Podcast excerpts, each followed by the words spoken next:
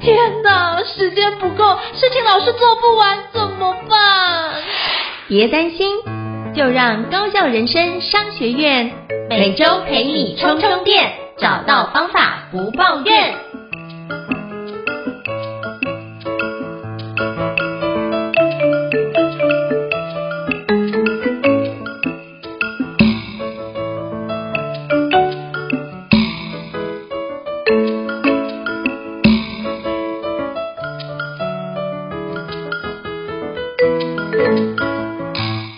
大家好，我是赵胤丞，欢迎大家来到高效人生商学院 Podcast 的专题访谈节目。那今天我想跟各位介绍一下，不知道你在家里面是不是有孩子呢？如果孩子的话，基本上就会面临到现在全国或者全台湾有那高中职的一零八课纲的一些内容的一些转换哦。那很多的家长其实都不太了解一零八课纲，或者是了解，但是觉得有些复杂。那我觉得今天我非常荣幸能够邀请到亲子天下全台高中职一零八八课纲的特色课程的调查的一个亲子天下的媒体中心资深记者潘乃馨来跟我们分享一下这本著作，或者说这一次的一个调查的一个内容哦。那我希望可以各位的听众，如果你家里面有孩子的话，或是你就是家长，那可以透过这一集的一个访谈。可以对于一零八课纲的一些特色课程有更深入的一些理解。那我们欢迎就是乃心，Hello，乃心你好，老师好，各位听众大家好，我叫我胤丞就可以了。是是，非常欢迎乃心的莅临哦。那是不是可以邀请乃心跟我们听众做一下自我介绍，让大家可以多认识你一些呢？诶，我跑教育大概四年的时间，其实就跟一零八课纲差不多时间上路这样子，他上路我也上线，然后就一路看着他慢慢成长这样子，对。然后我之前在报社，现在在亲子天下当记者。是是是，那我觉得这次做出这样的一个调查是不容易的。我也想请教乃心，当初怎么会想要做这个全台高中指一零八课纲的特色课程的调查，是有什么样的一个契机或起心动念呢？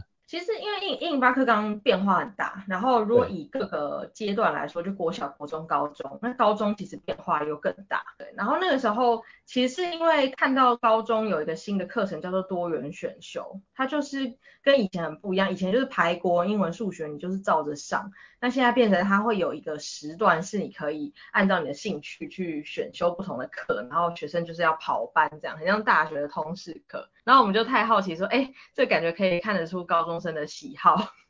是什么。然后我们就很想说，哎，那我们就是过了，如今已经到到第四年，等于说已经有第一届的毕业生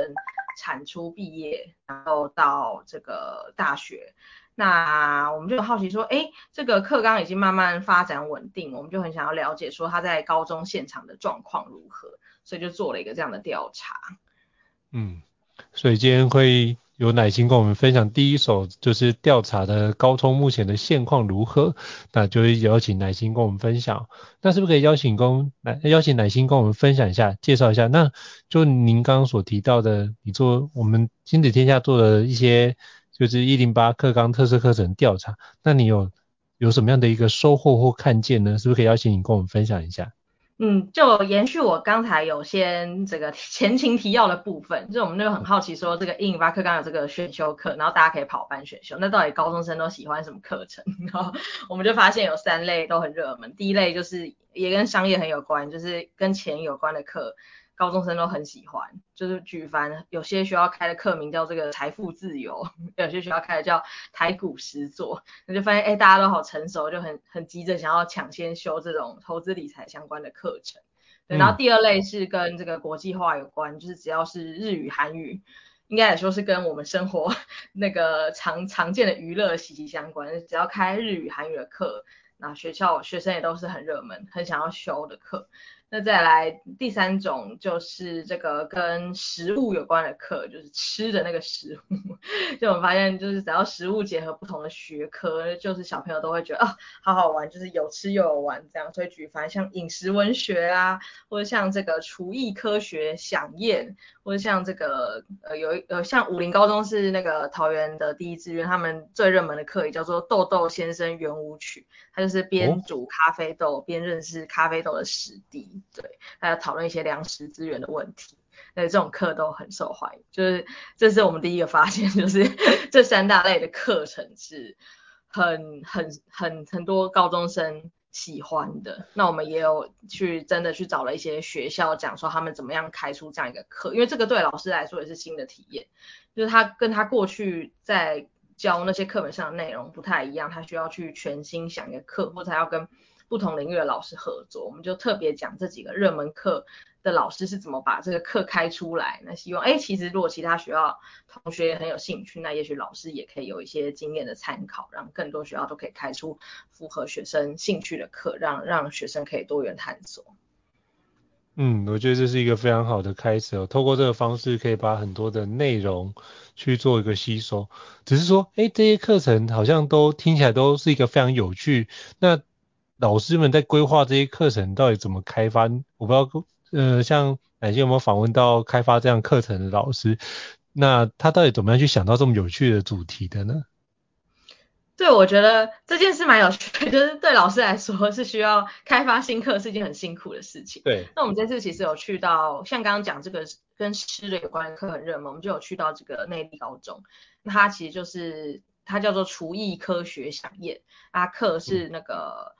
嗯，家政老师跟化学老师还有国文老师三个科的老师，那很多人一起共同备课备出来的。那他们就是在厨厨学校的厨房，那时候家政教师上课，那就是做菜的时候，化学老师就要融入。比如说他们在制作豆腐、豆浆、豆花，那就会讨论说，哎，到底这个豆腐生成的过程，它背后有哪些化学的反应？等他们产出之后，他们会需要做一些文学还有文案的结合，就是跟未来很多人想要念的这个商业啊、管理的科系有关。他们要把他们自己产出的内容写成一个包装文案，然后可以最后有个期末的成果发表这样子。那这个就需要很多三科的老师，就是跨领域一起。想出来，可能是某一科老师抛出点子，然后就觉得说，哎，我好像可以结合，因为课纲也很鼓励各科结合，那就慢慢有这样一个新的趋势出现。然后我们还有观察到一个很有趣，是因为现在这个其实台湾这个少子化已经不是新鲜事了，学生越来越少，但是这个高中的名额很多，嗯、现在高中名额比学生还要多，这样就所谓 躺着都可以上，那就是学校也都很紧张，就开始会多角化经营，所以现在很多学校。以前我们就是分高中高职，那大概高中就是说这个普通高中还有社会组、自然组，那可以读了以后可以升大学这样。那一些高职可能就是有就机械科啊、美工科啊、餐饮科啊等等这样。那现在很多学校是结合这两种，就是它一个学校里面既有高中的类科，也有高职的类科。那有时候这两科也可以结合，就可以开出很不一样的课。对，像我刚刚讲这个跟钱有关的课。很多学校就是用这样的方式操作，因为他们有这个商业经营科的职业类科的老师，他们会懂一些实务的技术。那再加上这个，他们又有高中部，又有所谓这个数学老师，或是说这个公民老师可以讲经济学、数学。诶，那两边结合之后，就会让学生觉得说，诶，好像又有学到一些理论知识，然后又有一些实物操作，就蛮好玩的。这也是一种新的合作。然后我们这次还有调查说，诶，有没有什么学校就是被其他学校认为是做的还不错，就可以开出这么多新鲜的课？那大家就有推荐一个学校叫台南一中，就是台南的 第一志愿。嗯。然后他们是他们以他们班级的人数、班级数跟人数来说，其实一学期只要开五十门选修课就好。他们有一学期就开爆多，就开到八十二门，就吓吓到旁边的学校。那我们后来就很好奇，说，哎，怎么有办法，就是鼓励那么多老师去开这些新鲜的课？那就校长就有分享一个很有趣，因为本来这种跨科备课，我们想象都是说，就是要一群老师，然后又要课余的时间坐在会议室，然后想一个新的教案，这样很辛苦又很累。但是他们学校的做法是，他们鼓励老师玩乐，他们鼓励老师组社团、组球队。因为刚好南校就是运动风气还蛮盛，那组球队之后就是局部赞助他们去比赛啊，买球衣，那他们自己就会开始，哎，不同科老师可能都会有喜欢篮球，就会组在一起，那他们最后就会很开心，就是一起打球打得很开心，那回来以后又觉得，哎，有革命情感，我就可以跨科备课，所以他们其实透过这种就是让老师玩得很开心的方式，那也产出很多很不一样、很新鲜的课程。这都是我们目前有看到几个还不错的模式。是，我觉得这都蛮有趣的齁。那我觉得都可以透过老师们的创意跟把那个相关结合在一起，都会得到很不错的一些成果。那我也想要请教一下，就是乃馨，因为刚刚提到的都是呃老师们非常的用心准备这个课程，然后跟相关的一个素养教育结合在一起，让学生可以更加的愿意去做这个部分的学习。那其实我想要请教，因为包含一些像是。呃，学习历程其实很多的老师或者是校长都认为大学应该更重视学习历程这件事情。那不知道你在透过你的观察跟调查有什么样的一个看见呢？嗯，学习应该算是108课纲上路以来最热门的一个关键字，胜过我们刚刚讲的多元选修啊等等的，因为它就是牵动升学。我们以前是。这个高三你要么就是一直考试，然后有一个成绩之后就可以升大学，那要么就是说，哎，现在有学测啊，申请入学，那你就是考完学测之后，那开始准备一本备审资料，看你比较适合什么系，或是 你的分数刚好到哪个系，就准备一本资料，然后就自己去大学这样升学。那现在这个108课纲之后是鼓励。从高一就可以开始记录你的学习，那你的这个学习记录未来也都会成为升大学的一部分参考，这样子，所以就变成说，哎，其实从国一呃高一就要开始超前部署、超前准备，所以让蛮多人就是还蛮焦虑，也会开始关心这个字这样子。那像我们刚刚讲的这个学校开出这个新新兴的课程，或是这个学校才独有的特色课程，就可以引导学生去写出比较有特色，还有就比较克制化的报告，不是说那种传统就考试啊，我就只能佐证我的考卷是九十分还一百分。但因为刚刚讲的这种课都比较专题式，它就可以有自己独特的报告，它就是一个可以那个成为学习成档案依据的一个很重要的课程，这样。所以其实走到后来，我觉得蛮认真的老师都会觉得说，诶，大学端应该要多看看这些成果，就是他们很努力在做课纲，他们有这些成果，然后这些成果其实让学生的学习是很别于往年那种很传统的学习，所以才会开始有这个呼声是说，诶，高中端其实好希望这个大学老师在审查上可以多多重视这个108课纲。这个新生的这个产物叫做学习历程档案，对。但因为大学老师那边也会有一些他们的困难，我们其实去年才做一个调查，也算是这本专刊的一个下下集，先做了下集，再做上集。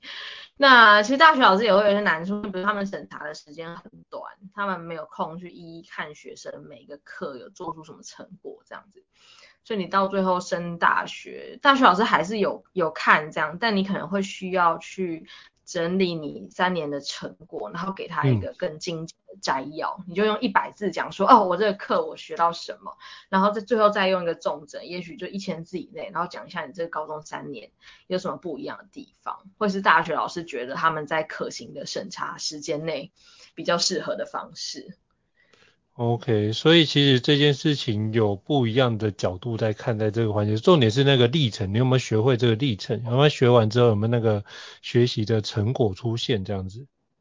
没错。哦，了解了解了解。好，那我也想请教一下，因为其实很多的学生，包括我有教导一些学生，他会跟我说，他选一些科系啊，他怎么去协助他能够探索、做自我探索的一个环节？会比较好。嗯，高中端的自我探索。对对对对对。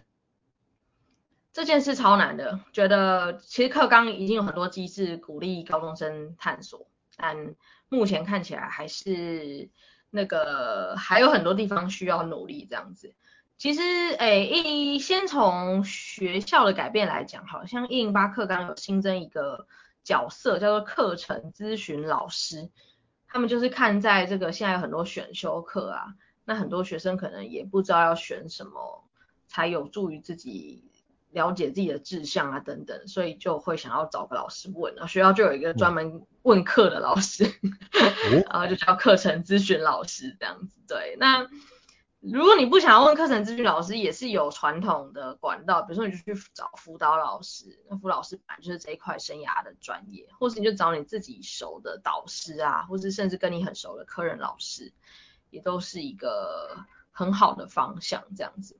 那再来就是像刚提到这个多元的课，它本身就是也有协助探索的功用。但目前其实学生会遇到一个问题，因为我们之前有访问一个108课纲第一届的毕业生。他就是讲说，他的观察就是大家修什么课都一直想要问说有没有用，就是我这课好像就是我以后升学一定要有用，我才能够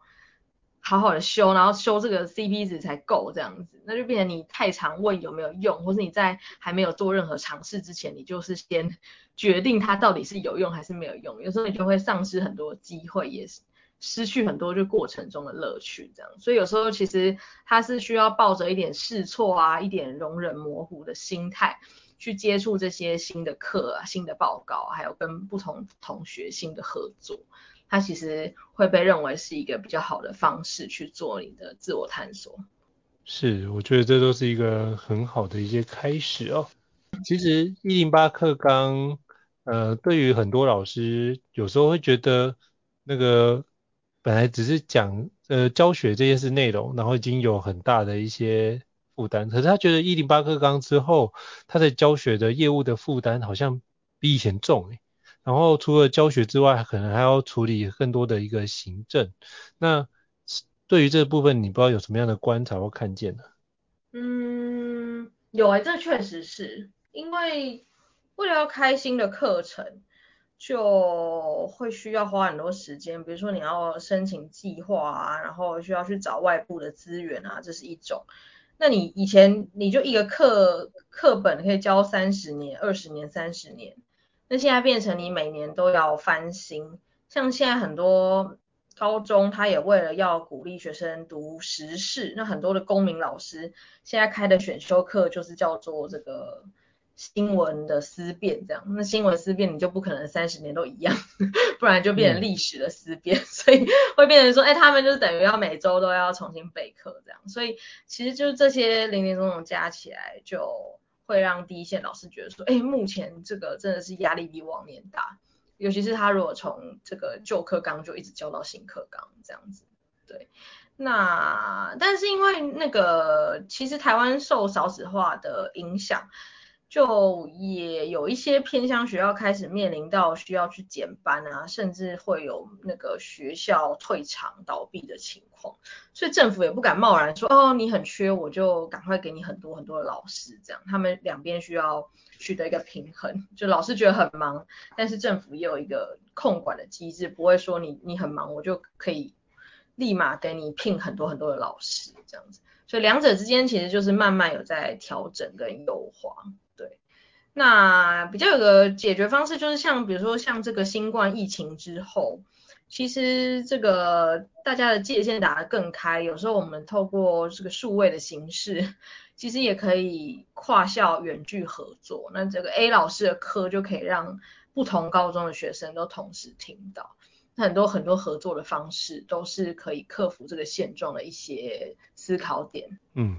我觉得这是一个很好的一些开始哦，但是就是，呃，我觉得就我自己角度来看，我觉得那可能是老师过去没有做更新，所以现在需要花多一点时间更新，可能会觉得现在花的时间比之前多。但就我自己观察，呃，有很多老师非常用心的更新的话，其实他花的时间并没有想象中那么多，因为有些框架是在的，他重点是做一些内容的转换，所以或许可以。趁这个机会，各位老师们可以把这样的一个框架给建立起来，我觉得都可以对于未来在准备这件事的内容，可以让学员们得到更好的一个吸收。那我也想请教，就是奶心，就是像接下来就有少子化的一个趋势会出现啊，那学校在面临到这样的一个招生困境的时候，通常有什么样的解决方式呢？是不是可以邀请您跟我们分享第一线的观察？哦，这个很辛苦。我们做这一刊的过程，就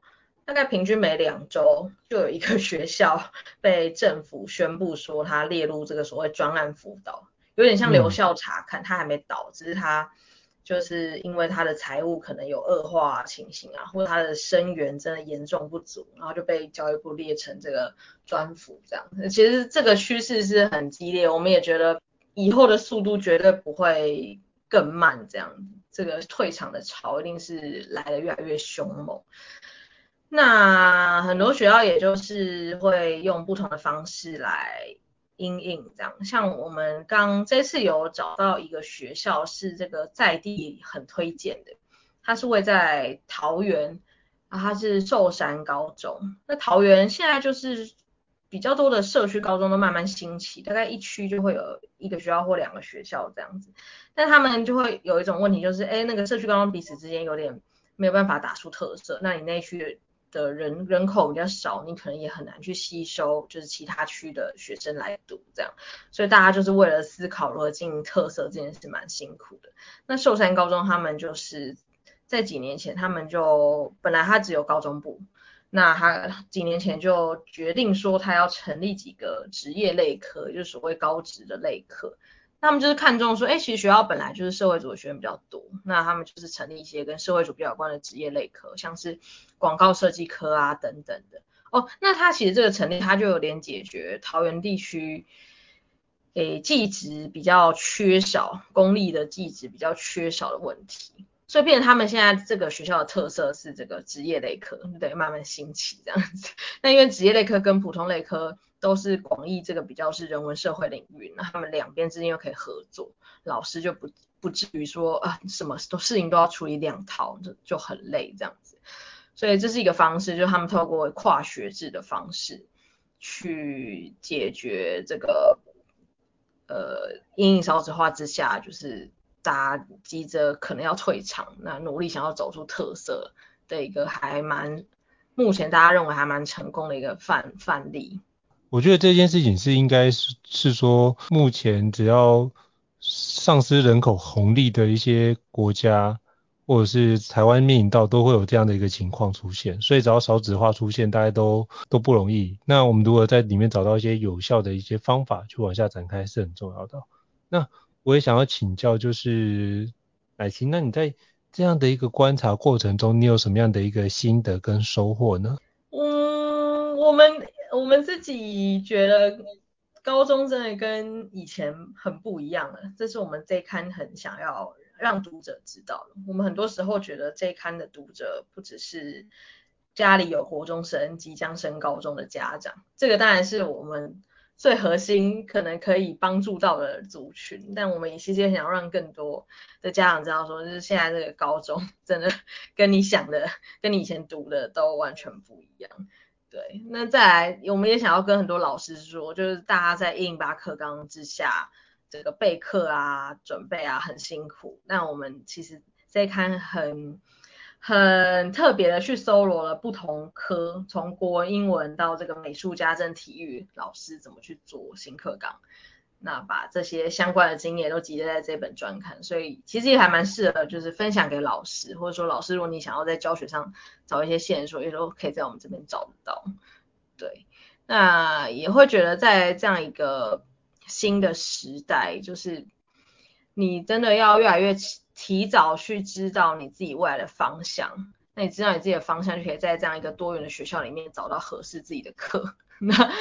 比较能够就是在这个环境中可以早点起步，然后早点往下一个关卡迈进。其实现在明星高中已经开始有一些变化，有些以前明星高中可能是如果你就是考八十分，你就会觉得很失败，因为同学很多九十分这样。但现在不太一样，现在这个新课纲的氛围已经让有一些明星高中的班级会变成说，他们觉得班上最成功的人是那些很清楚知道自己要念什么科系的人，尤其是最酷的是他想要念的科系还不是他爸妈跟他说的，就是他真的自己想要念某个科系，然后他一直在为了这件事去汲取一些相关的资源来努努力，这个反而会被认为是哎。现在很成功的同学，这样，他觉得很自己很失败，是那种他真的就没有想到自己以后还可以干嘛，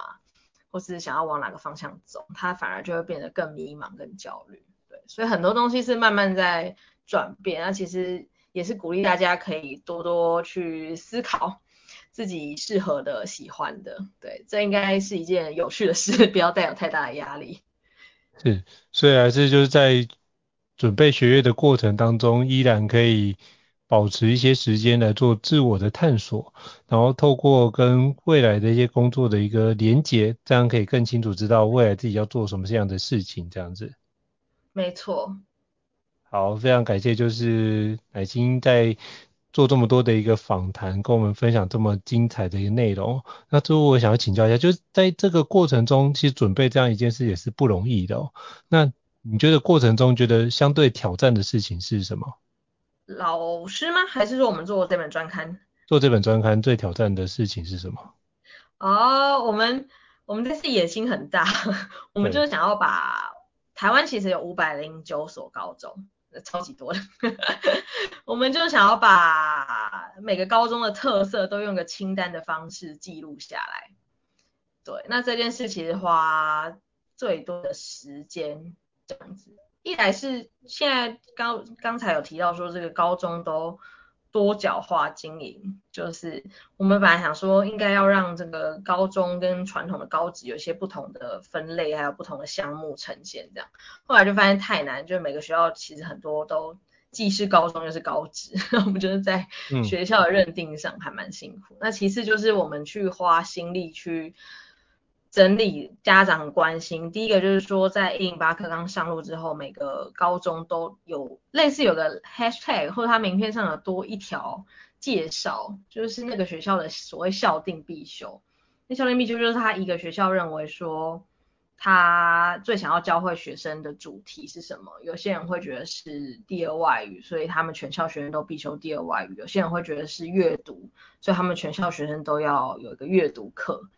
那我们就想要把这个整理出来，我们觉得说，哎，其实有时候透过这个每个学校去主打的特色，你可以更知道自己该选什么样的学校。对，那第二块就是这个大家很关心说，现在这个双语教育政策在跑，那到底？每个学校有什么样的双语班啊、双语资源啊、双语课啊，或是现在很多高中也很流行，会去跟国外的高中签约做这个双联学制。以前在大学才会有的这种制度，那他可能高一高二在国内读，那高三就是进到海外去读。那看他们合约的方式，有些是他可以同时取得两边高中的学位，那有些是他比较适合。高三先落地，那以后赶快接轨到国外的大学等等，就我们就是把这些资讯都整理出来，我们会觉得，呃，因为现在这个考试要升高中其实不难，因为现在高中的名额已经比学生毕业的学生还要多了，那会变成说，哎，你在这个有很多选择的过程中。那你如果去了解这个最新的趋势跟特色，也许是一个很好的选校的参考。这样，所以我们花了非常非常多时间，再把这样一个特色都整理出来。那很希望可以帮帮到就是即将要升学、家里有中学生的一些家长读者们。是，好，非常感谢乃心跟我们做这么精彩的分享哦。所以如果大家有兴趣的话，真的非常推荐大家可以去买《亲子天下》这一期全台五百间。以上高中职选校的一些特刊哦，里面就有非常多的内容都可以直接做一个阅读，来做相关的一个内容，所以这样的话可以让大家可以在这个学习上可以得到更好的一些产出。那我也希望可以透过这一次的一个访谈，可以让大家可以更加认识一零八课纲其实并不是一个洪水猛兽，它在过程当中我们可以透过厘清它的一个。教改的一个过程，然后我们更加理解说，我们如何让孩子可以培养素养教育，并且让孩子可以在未来职场上可以得到更有效的成长。那非常感谢乃心的一个莅临，跟我们做这么精辟的一个介绍。那如果各位听众觉得高校人生商学院不错的话，也欢迎在 Apple Podcast 平台上面给我们五星按赞哦。你的支持对我们来说是一个很大的鼓励。那如果还有想要了解相关的一个内容呢，我们会陆续安排像乃心这样的一个专家来跟我们做个分享。谢谢乃心，那谢谢，期待下次有机会再访问您，谢谢。好，好，谢谢应成，谢谢各位听众。高校人生商学院，掌握人生选择权。